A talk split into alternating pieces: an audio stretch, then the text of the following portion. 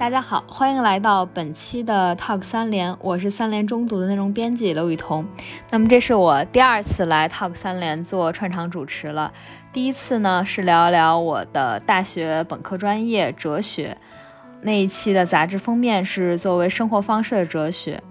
那这一期呢可以说是聊一聊我近三年发展的一个很喜欢的运动爱好，就是骑行。也正好契合了本期杂志的封面“骑行中速风景”。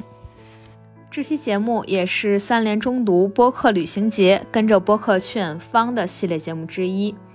本次的系列节目会从四月末一直持续到六月十号，一共会有十档三联中读原创播客集体亮相，从吃喝玩乐等方面送给大家一套完整的旅行攻略。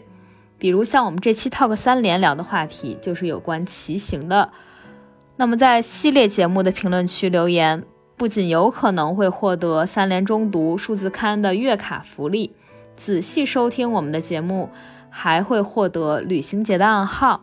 那么通过这个暗号，你将会获得博物馆观看之道课程五折的优惠券，并赠送旅行年卡一张。具体兑换的方式和规则，大家可以关注我们的文案。一起来聊这期的是参与撰写此次封面的记者张星云、陈露和肖楚洲三位。三位记者先跟大家打个招呼吧。大家好，我是三联生活周刊的记者张星云。大家好，我是三联生活周刊的记者陈露。大家好，我是三联生活周刊记者楚洲。我们知道，呃，周刊之前其实做过很多类似的关于生活方式的封面，比如像是露营啊、徒步啊、钓鱼，以及每年呢，我们也都会选出年度生活方式。那么这次做骑行其实是比较应景的，因为这个季节其实全国各地都是骑行的一个好时候。那么首先我想了解一下，三位记者，大家平时都会骑车吗？啊，我骑的少，跑马拉松多，跑步多，然后那个。等于是我我把我妈拉入坑马拉松，然后我妈自己就是后来就是她非常疯狂，就开始玩铁人三项，然后她就骑了很多车，她现在有两台车，然后她就把我又从这个马拉松拉入到铁人三项，因为玩过两次铁人三项吧，后来所以骑过一些车。哦，那应该还是一个比较资深的户外的一个运动爱好者。那陆姐呢？啊，我是一个骑行爱好者。我应该是什么时候学会骑车的？四年级学会骑车，然后就一直在骑，每天都在骑。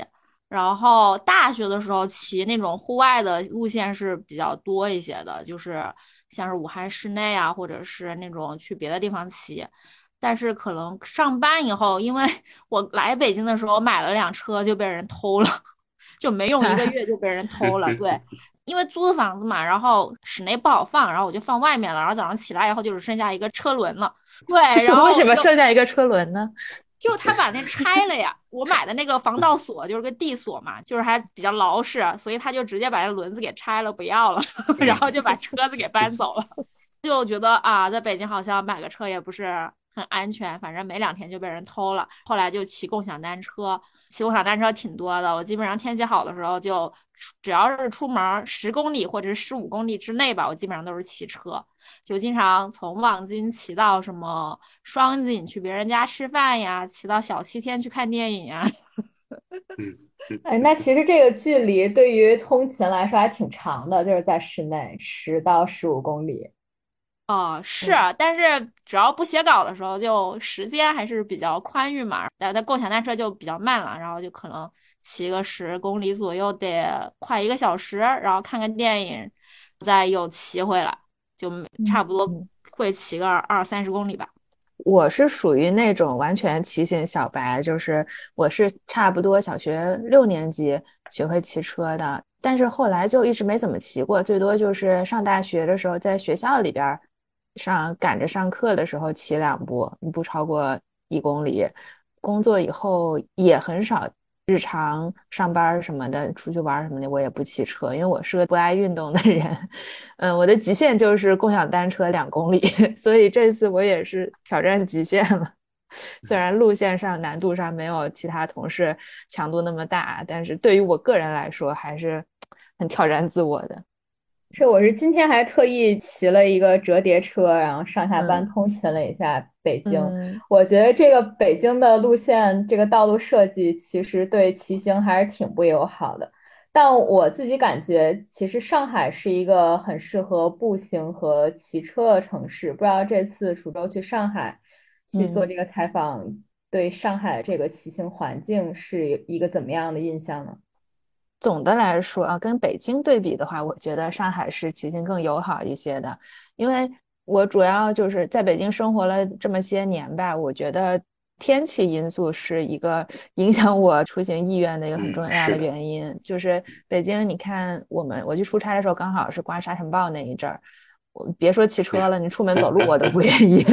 然后冬天吧，风又很大，北京的这个道路它设计的。嗯，平直啊，这个这一点可能比上海要好一点，就你骑起来可能很顺畅，不用老是曲里拐弯的。但是它的道路呢又又很宽，就车道啊都四车道、八车道这样的，过个马路可能都要等两个红绿灯。所以我觉得在北京的话，我可能不大愿意骑车。但是在上海的市中心那些小街上面骑车，虽然红绿灯也很多，但是我觉得能够比较悠闲的慢悠悠的骑，然后你离。街边的店铺都很近，嗯，你能有一种很舒适的感觉，你不会觉得说我是在和庞大的车流一块行进，而是你和呃周围的行人贴得更近一点。我觉得这种骑行体验是更让人愉快的。嗯，是北京这个天气确实，今天就其实比较难受。我觉得春天，包括它的花粉，可能会让人觉得不太适宜在户外骑车。然后夏天的话。因为骑行，其实你在山里就是暴露的很多，它那个地表温度反上来的热气其实还是挺高的。像北京最高峰这个灵山已经算是很凉快的地方了，但是夏天最热的时候，我记得去年我们也都能体验到四十多度的高温，就是在灵山已经都热的不行了。在山里边四十多度啊？对，就是你的运动手表会显示那个气温，说地表现在四十一度。然后你就 每个人都骑的很难受，要中暑的感觉。然后冬天的话，有些勇士就会不封车，他还会骑，下雪也会骑，一直坚持骑。其实只要挺过了十二月、一月最冷的两个月，就还可以。它主要是下坡比较冷，你只要是在一直在动，其实还是会比较暖和的。就怕突然间的变天、刮风会导致失温，所以我觉得北京的气候确实是是一个骑行的一个比较大的阻碍。但是北京有这个京郊啊，就有山啊，对吧？这是哎，对对，江浙是没有的，对吧？嗯，上海人很羡慕有山的，他们他们要骑个山都要跑到浙江去。这种骑行的关于气候啊、天气，或者刚刚我们说到这些失温。其实可能，我觉得在高原上会体现的更更明显一些。我觉得高原就是一天可以体会到四季。不知道星哥老师这次去三幺八有没有这样的体会？就是它出太阳的时候，你会觉得很暖和，其实都可以短袖或者短裤。但是只要你一过海拔三千七，差不多过了雪线，就是会下雪。它没有原因，它就是因为过了雪线，海拔到了一定高度就会下雪，你就会觉得冷，哪怕你是在爬坡。其实也还是挺冷的，对，就是说不同的线路吧，或者说像我们这期做封面专题的时候，也是每篇文章其实是不同的角度、不同的这个这个维度，就是说，可能有的是像小楚州是城市骑行，然后杨丹去写的京郊的这种山里的这种骑行，然后再往外就是一些经典的骑行路线吧，在中国其实骑行的人都知道的路线，我们也想通过这些路线去去观察，或者说去采访、去聊天，对吧？就是说这个。不同的骑行者对于骑行的爱好，所以我后来艾江涛去了环太湖，陈露去了环海南岛，然后我最后就是其实是在这个环青海湖和这三幺八之间犹豫嘛，因为这两个也都算是比较有代表性吧。一个是环青海湖，可能是很多人走出城市的第一步，就是说，哎，他如果他在城市骑多了，在呃城市郊区骑完了之后。他想去骑一个几天的路线，那可能第一站就是青海湖，它也是非常完善，然后路啊，还是无论是这个对吧，知名度上，它可能是全国最高的。然后三幺八呢，可能就是一个传统的骑行者的一个最终的梦想。但后来我选的时候也是，就是像刚才雨桐说的这个不同的温度啊、不同的气候啊、季节呀，对于骑行的影响，但三幺八就没有影响。因为它是终极梦想，所以一年四季都有人骑。嗯，就是它的它的其他难度已经超过了天气的挑战。对对，或者虽然就是说也也分淡季旺季，然后雨季啊有不同的那个，但是在一年四季都有人骑。不像我，我一开始本来我想去青海湖，后来我就就是最后联系到已经马上出发了，联系到具体的人了。租车的那人就说，现在他们员工都没回来呢，啊，还没上班呢，就是没有人骑。对，它是明显的。对对对，就是五一之后才慢慢的有人，可能六七月份才是旺季。这也是好玩一点，像刚才雨桐说的，对吧？你高原上，它其实就可能你一天里你能遇到四季的变化，或者说这种阴雨、太阳全都能有变化。那就其实已经脱离开这个传统的 季节的这种定义了啊。对，没错，三幺八应该是不管是自驾呀或者骑行，应该都是每个人心中的终极梦想。但是感觉海南岛这样的热带的地方，就可能是一年四季都会有很多人在那儿决定小住一下，或者是待一段时间，骑车也好，嗯，冲浪也好。或者跑步也好，就感觉它应该是不会受到什么天气影响。不知道这次陆姐去是三月去的吗？还是因为采访去，还是春节去？因为好多人春节会选择去海南岛骑行。我身边好多朋友都是春节利用假期去海南岛环岛一圈骑，顺便度假，都挺好的感觉。当然是因为采访去的，这 还我以为是因为爱好，因为喜爱。就算因为喜爱去海南岛，这次也是因为采访去。那这时段骑的人还多吗？海南岛不多，它的那个旺季实际上是十月份到三月份，四月份其实就应该天开始有点热了。就像呃我去的时候，不就是上周嘛？其实就是像。当地的人就告诉我，就说，啊，往常的这个时候其实应该已经三十多度了，今年算是有点反常，就是还是只有二十多度啊，就算是还比较舒服的。但是往年的时候，可能四月份的时候就已经很热了，而且就是你像我一开始的时候，我想到海南岛很热嘛，我带的都是短袖短裤，去了以后，然后当地的那种骑行爱好者就跟我说啊，你不应该穿短的，你应该穿长袖，不然你到时候晒伤的。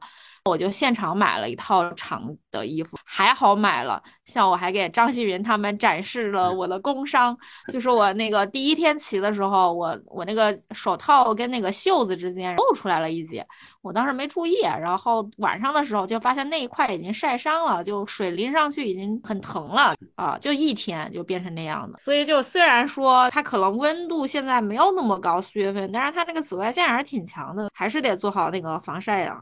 嗯，确实防晒很重要。主要我们也是骑行防晒，是为了防晒伤，晒黑是不可避免的。一般夏天出去一次，如果是短袖短裤的话，就会晒出印儿。我这个去年骑的夏天那个胳膊和腿上的印儿，到现在都还在。我觉得已经悟不回来了，就是这么待着吧。而且你如果你穿不同牌子的骑行服，它其实短袖的位置还有裤腿的位置它是不一样的，有时候能晒出来两三道就不同的位置，是不是能通过晒痕判断你是穿的哪个品牌的 骑用？对，就是会呃晒的还挺明显的。嗯，对，就是我也没有买那个长袜子嘛，然后那个脚踝反正就一圈黑的，现在两个。对，一般露出来都会晒黑。就没有想到四月海南就已经是这个样子了呢。去的时候反正也是淡季，其实那个骑友不是很多啊。而且去了以后发现啊，疫情三年，其实现在做环岛的客栈也不多，现在也在慢慢恢复吧。但是确实路上还是有很多人在骑，也不是很多，但是就是嗯，比所谓的淡季还是让我觉得比我以为的要多啊。那旺季的时候能有多少人在路上骑呢？旺季他们就说，基本上路上还是挺好遇见人的，啊，因为它其实全岛环岛还挺长的嘛，就九百多公里，快一千公里的那个样子，就是你那个路线拉得很长，然后各种玩的人也都有，所以它就比较分散，所以就不好遇人。它淡季的时候，但是旺季的时候就挺好遇见人的，说路上基本上都可以看到各种骑行的骑友啊。嗯，反正我在成都的那个就是三幺八那个成都川藏的那个始发站。服务站老板他就说，他们在那环海南岛也有服务站嘛，他就说这个就是其实特别不同的。他就说这个在环海南岛，很多人都是喜欢自己独骑，自己一个人骑，即使是女孩儿去了，他可能也不喜欢搭伴儿。但是说在三幺八就完全不一样，就是说在他们那个成都那始发站，就是在这个独行侠的人，再老鸟的人，他也觉得要要需要一开始出发的时候需要找一个伴儿或者找几个伴儿一起出发。这种敬畏的心理，就是他他觉得还是很多不确定性，或者说长途啊这种，在海南反而是因为也很发达嘛，对吧？就是说无论是这个这个服务站、驿站什么这些，然后很多人就愿意自己骑。我觉得自己骑了在海南的优点就是你可以随便停嘛，因为海南它沿途的那些什么冲浪的地方有多，然后就很多人就可能一个人骑就比较好安排自己的行程。这是为什么？但是我觉得还是看到到很多结伴出行的人的，就可能一个人骑起来会有点孤单吧，就毕竟那个线路又比较长，所以沿途即使是一个人来，那种随便搭伴的人也还是挺多的。我妈就是一个人骑完的啊啊，就一个人骑，但是我觉得路上可能你遇到人，可能会跟别人骑一段，对啊，嗯嗯。有可能也是为了有人给自己拍照 啊，对，对吧？现在就是骑车不拍照就等于没骑，有这么一句话。但其实，呃，像三幺八这种国道具有一定的危险性的道路，它结伴骑其实也是为了，更多是为了安全吧？我想，对，是。如果你一个人的话，其实大车呀，像这种国道会走很多大车，它会很容易就挤你、欺负你。但是两三个人的话，他还是会考虑一下的。对，反正我是特别有这个感受吧。我就是去这个始发站嘛，川藏线是成都的这个始发站服务站，算是这一段的这个始发嘛。服务站的这个人啊，就是说这个，如果你明天你要出发，他当天晚前天晚上他会有一个准备会，然后他给你介绍吧，介绍完了之后，他会让你加入一个高德导航的群。这高德导航又出了一个群功能，然后你进入那个群之后，它有一自己的地图，它把所有的三幺八沿线的住的驿站、中午的吃饭的地方，然后那个。修车行，呃，每一段的垭口高度和位置，它全都标在上面，并且你进了这个群，可能这群三百多人、四百多人，所有人的位置都能显示出来，这是在三幺八上，然后所有人的位置都能显示出来，然后这个人距离你多少米，他上一次上线是什么时候？这功能好棒啊！他上一次上线的时候的手机电量还有多少？哇！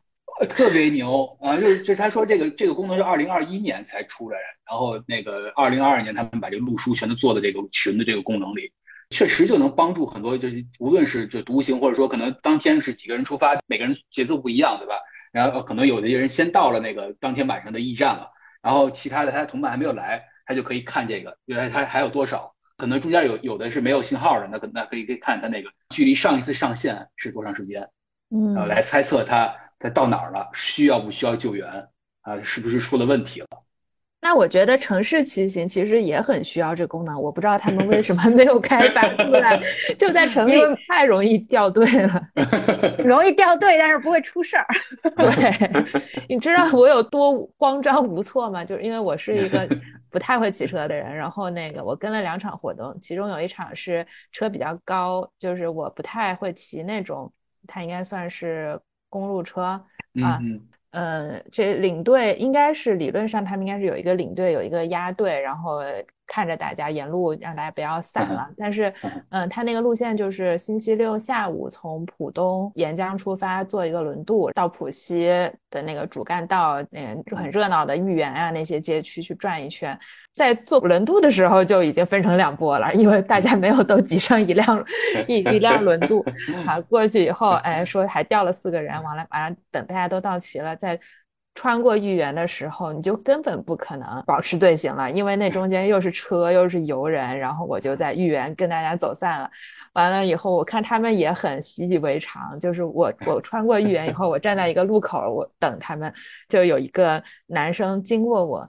呃，他看我跟他骑着是同一款车嘛，因为我们是那种车行组织的活动。然后，然后他说：“你是不是也走丢了？”我说：“对，你也走丢了吗？”他说：“是的。”我说：“你要不要跟我一块等人？”他说：“不了，我先走了。”然后他就 就那队伍最后也没有再集结起来，人家可能有点嫌弃你的速度，我好伤心。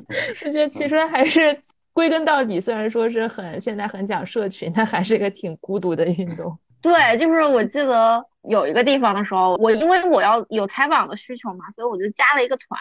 我本来在路上很开心，碰到了几个零散着骑的人，开心的跟他们聊。然后后来我被我们那个队的领队给拦下来，让我去骑那个旅游公路嘛。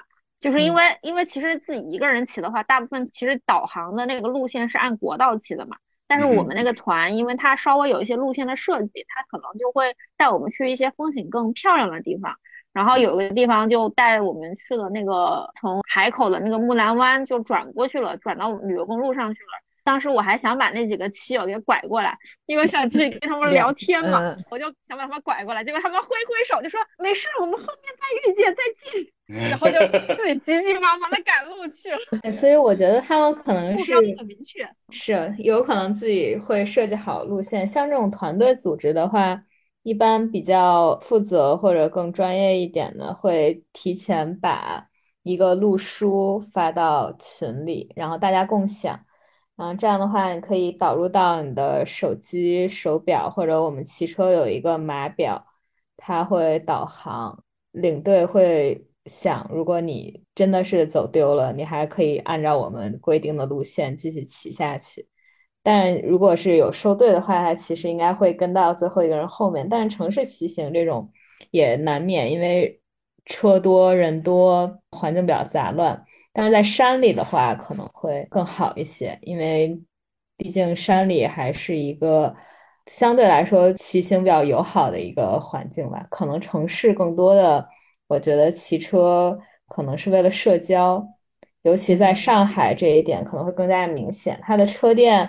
一般都有很多简餐、咖啡，然后你可以沿途休息，就跟很多人聊天儿，它社交属性会更强一些。包括北京也是，你可以看到夜晚长安街，它其实在每个休息点那个彩虹桥那儿都有很多人都在那儿，你能遇到你各种骑友、各种朋友，都能聊两句。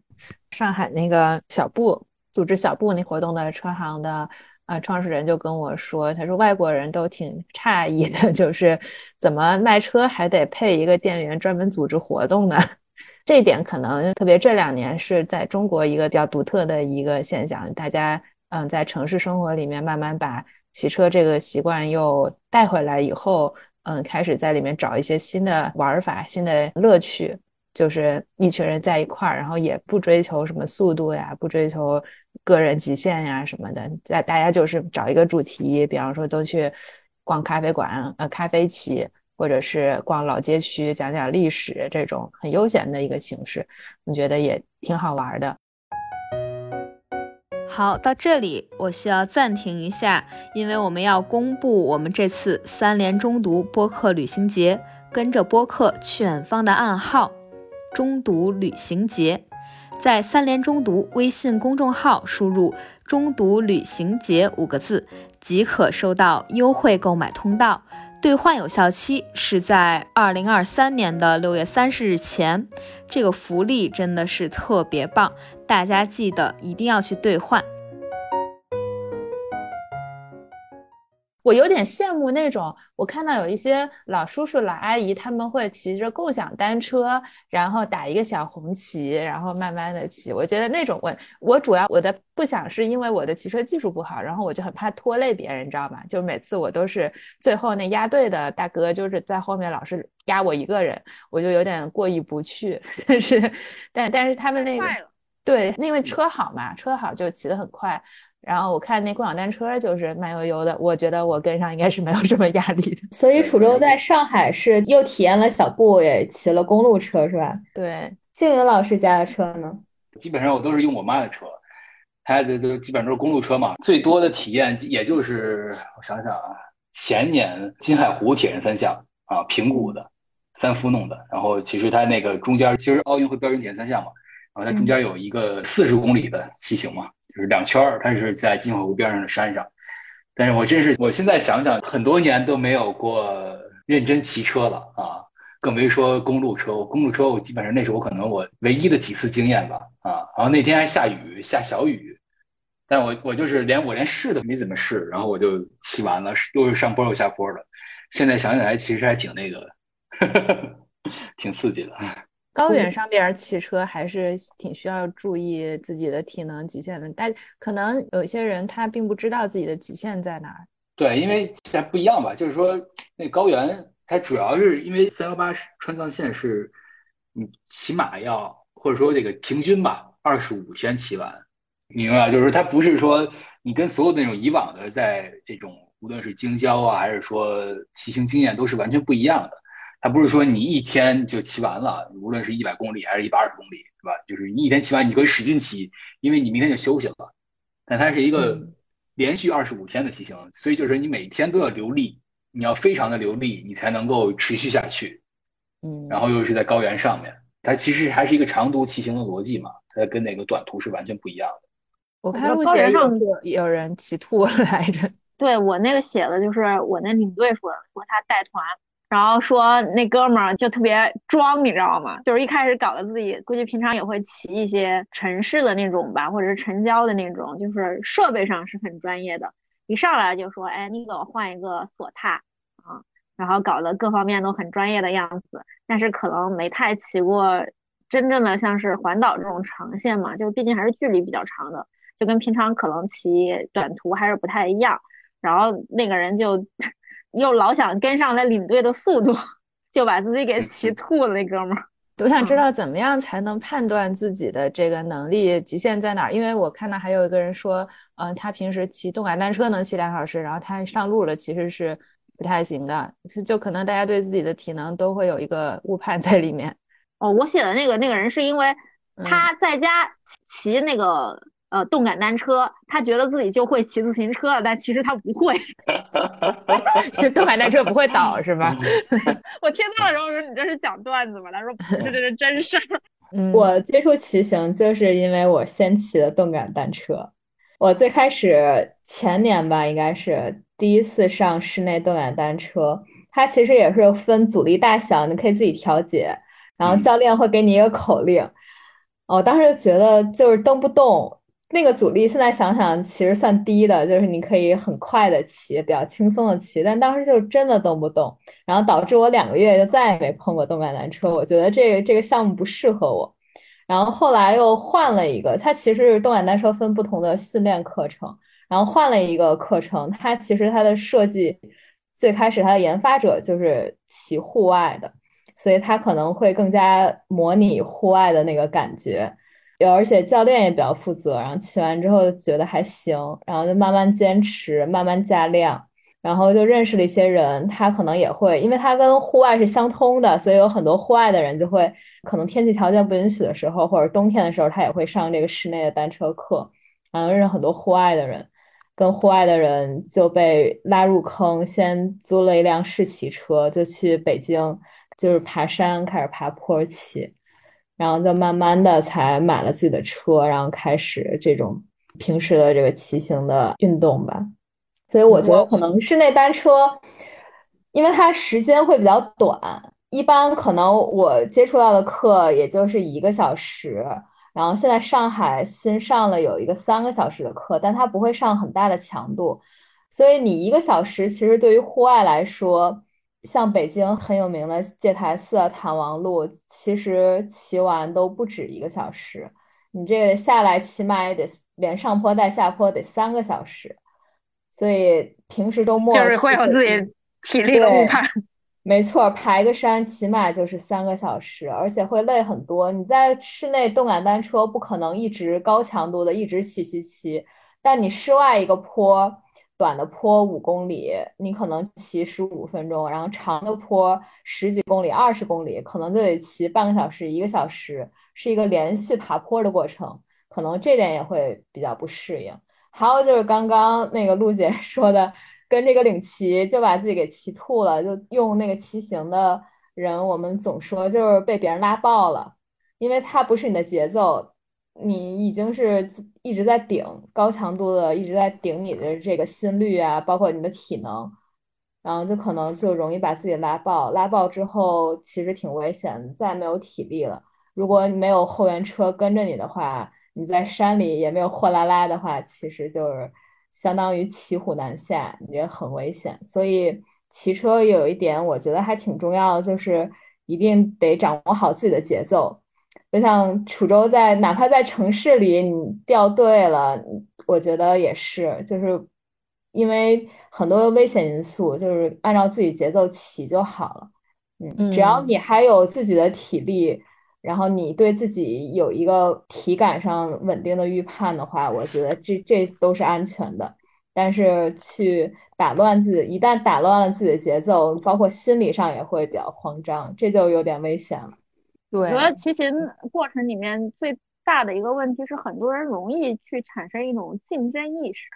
就是我看到那个路上很多人的时候，其实大家都有想去追前面骑得快的人的那种想法。就很多人其实会有这样冲动或者是那样的想法，就很容易把自己拉爆了。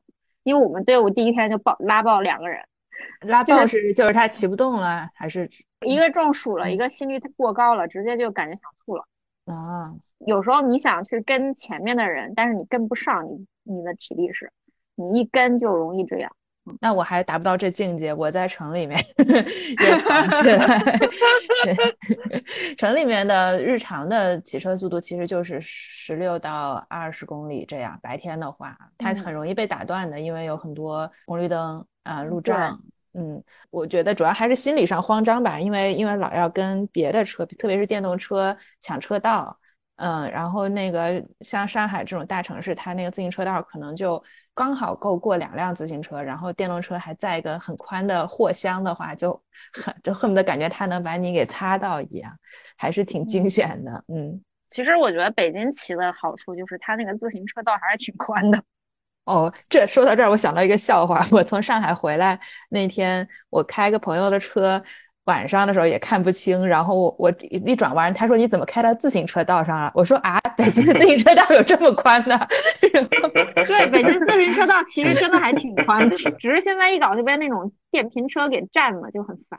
我今天一路骑下来，就是觉得电瓶车，然后也有一些逆行的，包括。通勤时间肯定是也是送外卖的高峰期，还有孩子们上下学的这个点儿，路边自行车道一半是停着的车，然后另一半你还得跟很多电动去抢，然后时不时常的还有一些逆行的，我觉得挺危险的。反正我是自己有一辆公路车，但是我也不会骑公路车去通勤的，它那个还是不好控制。楚州刚刚也提到了，其实它。跟共享单车啊，还有折叠车最大的区别，我是觉得它一停下来，你脚够不着地，这就很危险。因为我们平时骑山里都要穿锁鞋，这个没什么事儿，它都上锁。但是你如果在城市上锁，我觉得挺危险，就是你老老得停，然后就不断的上锁解锁，上锁解锁，搞不好就会摔，就很很难控制。所以我觉得，我哪怕自己有一辆车，我也。很少拿公路车去通勤，然后我也基本上我都没去过长安街，我都没有带着我的车去过长安街。我觉得虽然它没有电动车，但是由于骑车人太多了，而且骑各种车的人都有，然后就我觉得也挺危险的，就不想去拿公路车去城市里骑。一般都是周末四加二，就是汽车四个轮子架着自行车两个轮子，我们叫四加二。直接开到山底下，然后就开始骑，直接进山骑。嗯，对，我就有个采访对象，也是他在原来骑公路车，在城里边就摔了，摔的挺惨的，摔了一跤，因为那个车轮卡在了他要过的一个铁道口的那个轨道里边。所以这个还是要根据路况来选择车型。对，没错。在在贵刊就是土摩托老师每天都是拿着公路车通勤嘛。太厉害了！我觉得蓝公路车通勤没有任何的问题。我觉得其实喜欢骑车的人拿什么车都可以骑，因为你享受的其实是骑在车上的那种感受，不在乎是什么车型。其实也，我觉得也不是很在意周围是什么景色，我就是喜欢在上面。哎，没错，我这次去那个藏东骑，就有一个男生，他平时就。他北京基本上所有的山他都去过了，然后他就不买公路车，他觉得因为他平时程序员上班很忙，他没有时间去很好的去享受，而且他的运动爱好有很多，不只是骑行，他还喜欢攀岩呀、徒步这些，所以他觉得他没必要花一个高价钱去买一辆公路车，他就骑着折叠车，这样他就可以上地铁，然后就现在地铁也通，就是北京郊区很多昌平线啊什么的，然后就直接拿着折叠车去骑了。然后这次跟我们一起去藏东骑行，他又租了一辆公路车，也没有上锁，就跟他平时骑的一样，骑得特别好。所以我觉得可能是真的是跟车也没有关系，跟你平时的这种习惯也没关系，还是看看腿。我们就觉得，对，我觉得就是喜欢骑车，像我就是喜欢骑车。我觉得我最开始骑长线的时候，我真的就是只是看到好多人骑，然后觉得哎想跃跃欲试一下，就随便租一辆破车去骑。我也我现在也经常是这样，我可能因为因为我我现在在北京住，我其实没有自己的车嘛。然后我就反正每次去哪儿，我想骑的时候，反正我要不就扫共享单车，直接在城里面夸啦夸啦骑个什么几十公里；要么就是在外面的时候想骑个长线，我就去找个自行车驿站随便租辆车骑。所以其实有时候我看到路上那种特别想竞速的人，其实对于我来说是无法理解的，因为我觉得就是我保持我的步调，我来看我享受在车上的那种感觉，去看沿途的风景，就是是我参与这个运动的一个初衷啊。就可跟我们这期的那个标题挺契合的，就是中速前进骑行，其实它是能给人意想不到的一种自由感的。就是你光靠两条腿走路，虽然也是想走到哪儿走到哪儿，但是体力有限。然后坐在汽车里边嘛，停车呀，其实是挺麻烦的一件事情。那骑自行车在就论我在城市里面的这个感受来说的话，是嗯走走停停很自由的一个状态。对，像反而像刚才那个雨桐说的那个四加二嘛，这也是这几年其实新出来的嘛一种方式嘛，尤其是后来就是说又从这个四加二衍生出来到格兰芬多之类的，对吧？这种比赛都是这几年的一个新的方式。他带着有一个保姆车，带着保姆车，然后那个就是公路车，可能会个很好找一些很好的路况的地方，然后可能一些分分段的一些，不是说那个你是要从家门口骑过去，或者说这种。他呃，无论是他去去甘肃，还是去云南，还是去不同的这个地方，他可能他选一些很好的路段，每天可以骑一百、一百二，可能分成一周，每天让你骑一百、一百二，完成，等于是现在这种也挺多的。然后这也也是这几年才出来的嘛。啊，其实我很好奇你那个里面讲的那个救援的那个故事啊，因为你没多写嘛，但是我不知道是不是有别的更多的故事，我还挺好奇那个的。对，反正就是说，就是三幺八，就是一开始我想的是，呃，所有骑行者的这个至高梦想嘛。但是其实我我到了成都，可能在服务站，服务站老板就把我这个想法给否定了，他就会觉得，并不是至高梦想，而是长线骑行的门槛啊和这个登堂入室的这个契机啊。因为这是门槛的话，那是什么是至高梦想啊？对呀，因为三幺八就是可能有真的十几年、二十年不断的有人骑。然后它又成了一种就是所谓的至高梦想嘛，所以就是它沿途的这种服务非常的好，每天的这个住宿的地方、吃饭的地方、修车的地方、救援的地方，然后驮包的这个方式，它全是特别完整的、特别完善的。所以就是说，就是再新的新手，你都会赶上路，你会觉得相对来说是安全一些。所以就是说，像那个成都那个服务站的人，他就说。这几年三幺八上面就是新手特别多，就是纯新的，他见过多新的，就见过那种是骑过共享单车然后就来了啊，然后租个车连上车都上不上去。你想这种都有，那就是他有有大量的新手，然后他就他就说这个正是因为这这个三幺八的完善，沿途的完善，然后让很多新手来，然后如果新手能够完成，然后他就真的是登堂入室了。登堂入室之后，他才会骑三幺七，才会骑青藏、滇藏环香格里拉这些地方可能。就没有这么完善的服务了，因为我在成都的时候还遇到几个去三幺七的，三幺七它就是就是那个搭伴也会很非常稳定，因为你沿途住的地方，然后也没有修车的地方，也没有救援的地方，它就是这真的是需要中阶以上的，就是有经验的才会去骑那几条路线了，所以就是就是他他这个就是反正合理吧，他说的对吧？就是说三幺八是一个让新手登堂入室的一个机会。啊，所以就是我沿途吧，就是说那个，我就尤其是其实我就采访了从成都到香格宗，就相当于不到三分之一吧，接近三分之一的这个呃路程。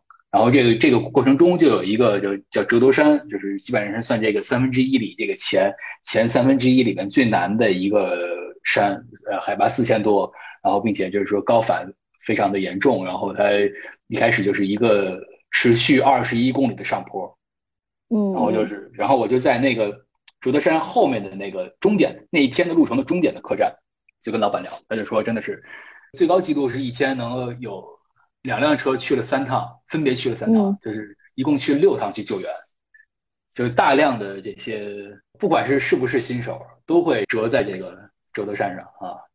它它那个上面就是多发的事故，一般都是什么？就需要就是就是骑不动了，就高反或者什么的。因为像我我们就是折德山在这儿吧，然后可能那个我们是呃前一天住在折德堂，相当于马上就是从折德堂这个村子往前走就到折德山了。前一天晚上住在折德堂，然后从折德堂第二天早上从折德山出发，就沿途看的这些骑车的人，基本上大部分都在推车，就根本就根本骑不动了，已经就是连续二十一公里的上坡，就是海拔四千多，所有人都在推车，唉让我让我骑一百米都骑那个不了。上 坡的坡度大吗？挺大的，还是挺大的。嗯哦，嗯，真的是长时间的一直的上坡，什么情况其实都有。呃，很多人就是就是估计不足，二十一公里上坡，如果纯推的话，要推八个小时才能到垭口，然后从垭口翻过去，还有八十公里的下坡。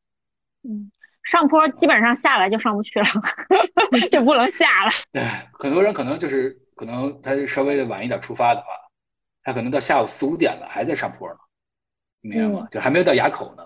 那那时候就是这，然后一个可能太阳下去了，温度就降低了，那就是很刺激，那就很刺激。嗯嗯，这还是我们去的时候还是四月份，你讲还不是雨季。要是到了七月份、八月份，就是川藏线开始进入雨季的时候，那就是对吧？你下完雨淋淋湿了，然后你到你推推了八小时推到山顶上，然后又又是狂风大作，啊，哎，那就非常刺激了。我你知道吗？你这次去三幺八，我印象最深刻的是，你在那么那么洋气的一个咖啡馆给我拍照。那不是咖啡馆，是沿沿途的那个，就是这种，就是马路边上，等于就在三幺八边儿上。嗯，就看着好洋气啊，就感觉像在一个一个环境还是挺洋气的一个地方，就是上哎海一样的地方。旁边都是大卡车，你想。啊，贵吗？贵吗？三幺八沿线的这种消费客栈呀什么的，它价格怎么样？还是非常便宜的，因为它就是很多是是给这个，你像我我们住吧，我和那个摄影师蔡小川，我们俩就是因为要要采访这些骑行的嘛，就住在骑行的驿站，嗯九十块钱九十块钱包吃住，啊，它是床位的那种是吗？就不是呃，都是标准间吧，啊，对标准间是九十块钱包吃住，单间儿一百五吧，差不多包吃住。那还挺合适的。对，它就是因为还是这个骑行的人多嘛，然后并且它完善，它因为它太多的驿站了，然后太多的服务，服务非常完善，所以它，对吧？它有比较有竞争，所以它也不会太贵。嗯无论是你去骑独库啊，还是去骑什么其他的，就是不可能有这个价格的驿驿站的价格，会非常贵的。像那个程度刚才说的咖啡馆，咖啡馆也是，就是十五年前，这三幺八这条路上只有自行车骑行，嗯对啊，然后但是就是说，得我大学的时候沿途是没有这些东西的。对，就是后来是因为有了自驾和摩托车骑行之后，才越越来越多的更完善了，然后才有的像这些咖啡馆什么的，其实它还是是给自驾的人更多一些。是以前感觉都是可破烂的一些当地的小饭馆呀，嗯，成了一个商业生态了。对，对，现在现在就是像我们去的时候还是四月份，还不是那个就是旺季嘛，对吧？就是五月份开始才进入旺季，都说都是这个沿途会有专门的以这个招揽骑行者呃搭车的这些人，就是做这些生意的，然后他就会在任何的上坡的地方就停在边上说，哎，来吧，你上来吧。骑不动了吧？上来吧。对就是就是完善到这种程度了已经。所以就是说，在三八上也是好玩一点，就是说你跟他们一起住，然后他每天晚上、下午晚上，然后他们到了驿站，大家一起聊天，就是一个特别微妙的话题，就是今天你搭没搭车啊？微妙的话题。对，就是大家也都都不会去主动去聊，你得自首。对，这这很这很关乎自尊。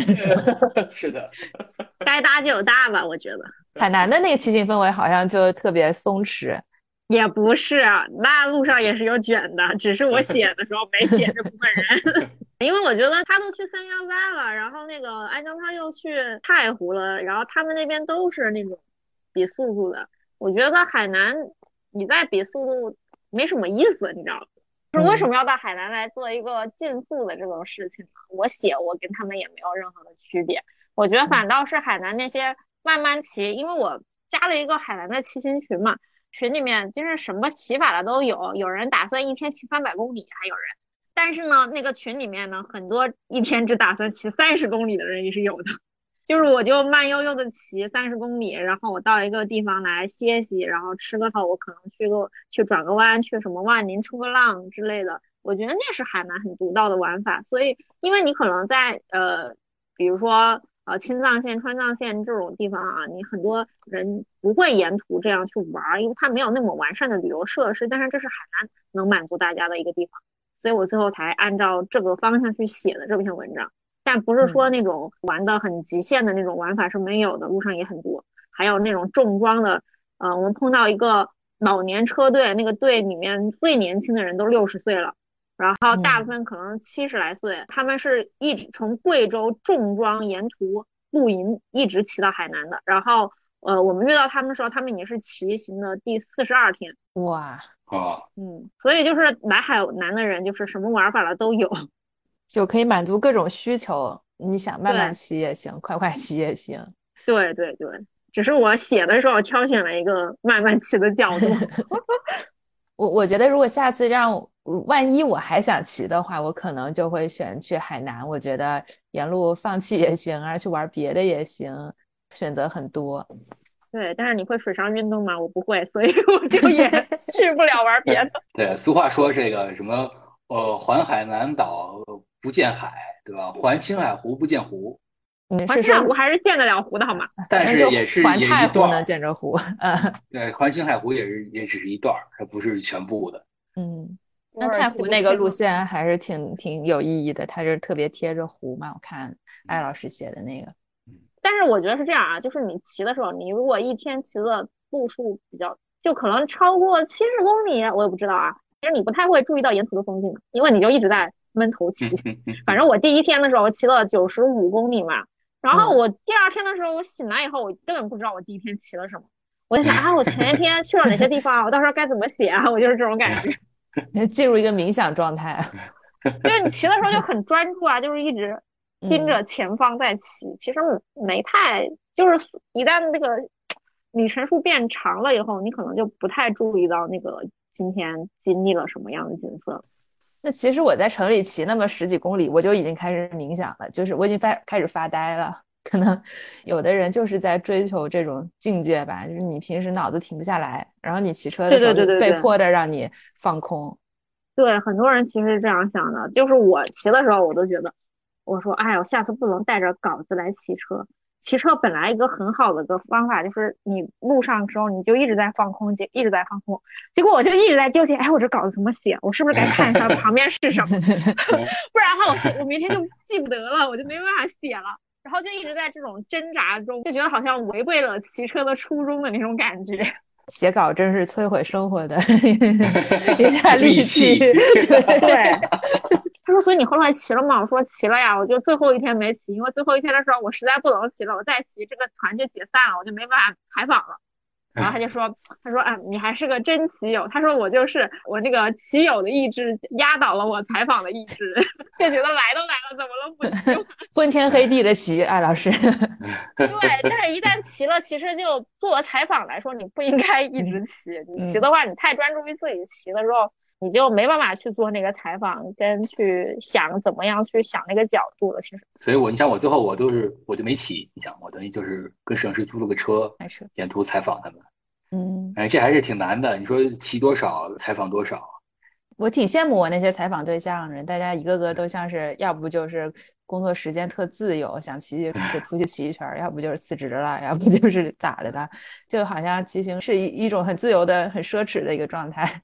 是的，三幺八就更是三四月份吧，都是辞职的，都是基本上就是九零后辞职的，嗯嗯，然后来来骑车，基本上百分之八十以上，然后到五月份。主要是我们去的那个时间不是放假的时候，对，感觉不是老人家就是辞职的人。对，暑假可能会学生会多一些。暑假就是干啥的都多咱们这个，嗯，按照我们这稿子的排序，是不是可以作为入门？从入门到专业，你想渐渐的体会不同的骑行难度的话，可以按照我们这个排序来走。你开始在城里骑行，然后去郊区骑行，然后再走大路线。是的，对，像我海南岛基本上，我也问了，我说同等难度的应该算是什么呀？然后就说可能就是像千岛湖呀，然后还有那个呃大理到丽江啊，这些可能都是难度差不多的。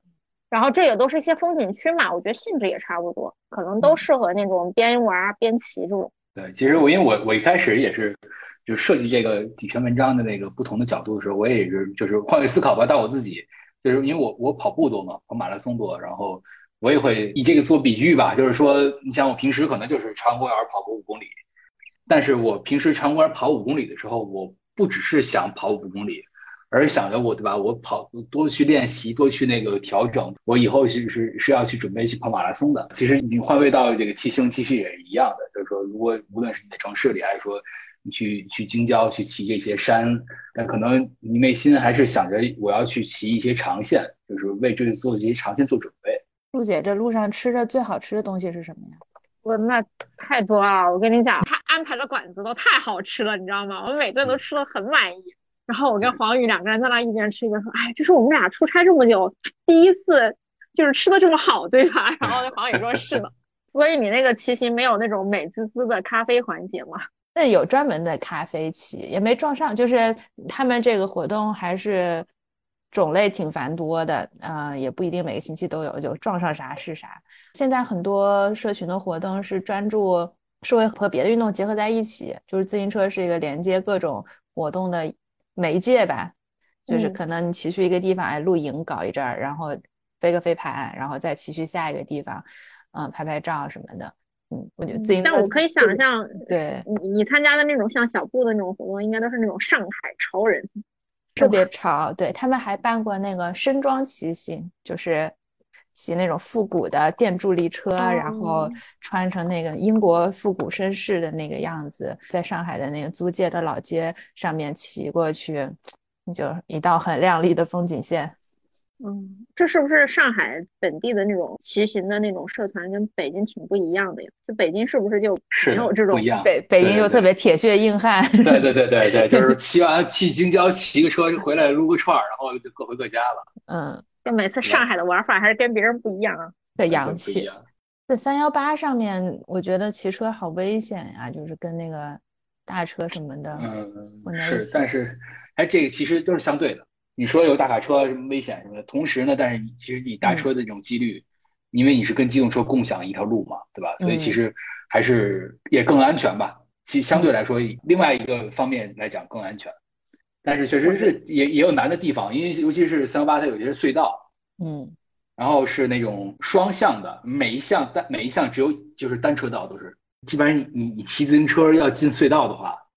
哦，那那真是就是等于就机动车得等着它，就是哎，我我在上海骑了一条专门那个给非机动车的隧道，我觉得还挺新鲜的啊。是的，是的。我觉得大车在那个高原上，我自己的感受啊，就是就是那种垭口的时候本来就有很大的风，然后大车一过去，我感觉车都要倒了。对，大车过去就是风大，但是反正这这也也骑行的人也也会都会说，其实也许大车才更。怕你这个 没有更照顾骑行的人，嗯，相比于小轿车，呃，他会离你更远一点的，对他他那个安全意识可能会更强，嗯，相比于小轿车。我觉得我骑三幺八还是比较保守的，我我跟着有救援车的一个团，相当于一个骑游团，就是他会这样，呃，比较安全啊。骑行长吗？呃，对，骑行骑了六天，但是。属于边骑边玩吧，每天强度也不是很大，他其实还是比较友好的，照顾到各个人群。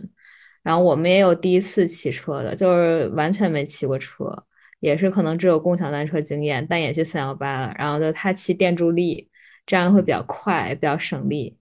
哪段骑的哪段？我们骑从林芝，然后到呃尼洋河，沿着尼洋河到了索松村。然后去波密，就是等于是爬了色季拉那个垭口，然后波密下来又返回，然后去鲁朗，等于相当于反爬了色季拉。但是我们不会放坡，色吉拉那个坡放下来，反正开车下来我都觉得挺悬的，很多塌方碎石，然后大车很多，这样放坡实在是太危险了。而且国道有一走很多大车，它那个路路况不是很好。其实只要你不是大柏油马路的话，这个一颠一颠的。对骑行人的控车能力还是有一定要求的，它很容易就是你过一个坑或者怎么样，稍微一拖把肯定就会摔。嗯，也确实，我觉得国道上应该是大车反而会照顾一下骑车的人，然后那些自驾的有些车可能他不太理解你这个骑车在外面是一个什么样的体感，这样一个坡度啊，包括你有风没风，他可能都感受不到。所以它可能会比较霸道一些，但是大车还都挺好的。主要国道这种路况实在是，它不像，嗯，上海、北京这样这这些路修的这么好。国道尤其是在这种西藏、新疆这些地方，可能很多年都这个维护还要一点点去做，所以有些路况还是挺差，碎石还有坑还都挺多的。嗯，就我个人而言，我觉得骑行还是一个可快可慢、可长可短的过程，因为我都体验过。有长的话，像我去过云南，然后骑过独库，这次去了藏东，这是我骑了三趟长线吧，就我心中比较想去骑的前三个地方。云南是从大理骑到了香格里拉，中间经过了像塔城、沙溪、丽江这些地方，然后独库也是。就是一路骑下来，那景色也很好，而且骑游的人很多。然后西藏也是一直特别想去的，然后北京周边也是去的七七八八，差不多也都骑过了。周末的时候，我觉得就是快的话，也跟那些大佬们冲过，我们叫刷赛段，也刷刷个赛段，挺顶的。这样也也是一种刺激感，就是一下子你一个坡榨干你的所有。骑完就完了，也很爽。因为在北京周边很多地方你都可以一直去，一直去。然后偶尔想挑战一下自己，就是你那会儿就可以知道你的极限在哪儿了。其实我觉得是比较好的一个选择。包括我们会看你输出的功率，你可以知道你最大能维持一个功率能维持多长时间，然后你的最大心率是多少。其实那那会儿你就能获得一些身体的数据。用比较科学的方法去看这个骑行表现，然后在长途或者在比赛当中，你就会有一个参考，就是我心率可能过了多少多少，我可能就要不行了，我可能就要控制一下，我稍微慢一点或怎么样。然后如果你有码表的话，你可以看你这输出的功率，就是我骑多快或者我骑多少瓦是我比较舒适的一个空间。然后我就可以一直维持在这个空间去骑，这是一个比较科学的判断。所以在你比较熟悉的地方，稍微偶尔去顶一下、去测一下，应该还是比较有意义的。或者你在室内也可以测，很多人冬天都会把自己的车架在那个骑行台上，就跟室内骑动感单车一样。然后它连一个软件，你也可以就是有这些数据。有些人进行冬训都会在室内进行骑行台的这样一个训练。嗯，所以我觉得骑行真的是各种玩法。嗯，那像雨桐这样玩骑行玩特别专业的话，你你平时会经常骑车吗？或者说你出行的首选方式就是骑车？对我还是挺喜欢骑车，但是我可能通勤的话，在城市里会首选共享单车，想骑了就骑，然后一放到停车点一放，就也不用我管了，这样会比较好。而且骑车确实很快。它这比开车快很多，大概二十公里之内的，我觉得这个路段对于骑车和开车其实差别还挺大的。有可能你开车俩小时，骑车可能只需要半小时，这样肯定是首选骑车。然后真正的享受骑行的话，每个周末都会去北京周边挑一个地方去路骑，跟朋友一起四加二，嗯。然后假期的话，我觉得每年应该至少保持一次。对于我来说的话，保持一次长途的骑行。其实我云南、新疆、西藏之前都没去过，第一次去就是骑车去。我觉得真的是一个特别好的认识一个地方的方式。你骑过的路，你真正的一脚一脚骑出来的景色，就会记忆特别深刻，不像开车或者是你随便玩逛景点的那种旅游的方式一样，可能你没有很深的印象，很快就会忘了。但是你真的是骑过，你就面对着那个山，或者你沿着江、沿着湖，它就在你的旁边，那种感受是完全不一样的。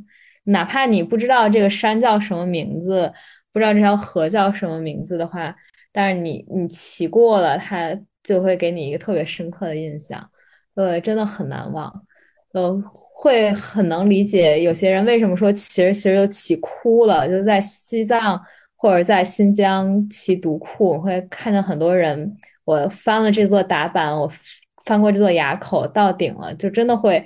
不由自主的就会哭，就很激动，因为确实很震撼。你就在雪山，在山里骑，它给你感受是不一样的。你就面对那个神山，啊，旁边有树有河，然后有我们去的季节有桃花，就会很不一样。嗯，是不一样的震撼。可能下次我去一个新的地方也试一下，浅浅试一下骑车 观景。骑少一点比较适合注意风景，跟跑跟徒步可能有点不太一样。徒步的话，你那个速度还是挺慢的，那个景色的印象还是比较深的。半天都是在看同同一个景色，我自己的感受啊，就是，嗯，会这样。所以我觉得骑长途，不管是出于安全的考虑，还是自己体能上的考虑，还是很推荐这种带救援车、保障车的这种类似骑游方式的四加二出行。因为你可以骑累了就上车，或者你遇到一个突发的危险的一个路段，比如说突然就是下雨或者怎么样，然后大家就可以收车，坐着车走了，这样比较安全。然后景色也看了，骑行体验也有了，运动的目标也达到了，然后安全也保障。就随时累了，有后援车会就收容你，你不会说我骑到。低血糖，或者是我有高原反应，我不舒服了，我突然摔了，这种就你还得等救援，他就有一辆车就跟着你。现在的长途骑行还有一个更好的，就是这次我我也看到他们会带电助力车，这种就其实对于骑车新手来说是非常友好的，它可以让你体会到跟一群人骑车的乐趣，而不是说你永远在最后，领队都收你，然后你心理压力很大。不会这样的，我还是要提我骑掉队的那个就是电助力车 啊？是吗？对，但是因为大家都骑的是电助力车，所以骑得快的人他就骑得更快啊 啊！但是但是新手如果说大家车队里面就你一个人骑电助力的话，那你还是可以表现很出众的。嗯，对。所以我觉得骑车你找到跟自己差不多节奏的人很重要。为什么？就像张一云说的，女生去海南岛也喜欢一个人骑呢？其实我觉得一个人骑最大的好处就是。你在路上最后能跟你骑下来的人，一定是跟你差不多速度的人。嗯，对。我每次出去骑的时候，我最后一个人骑的时候，我能能最后跟我一起骑下来的，都是跟我差不多速度的人。大家速率差不多，然后最后都能一路认识，然后都变成很好的朋友。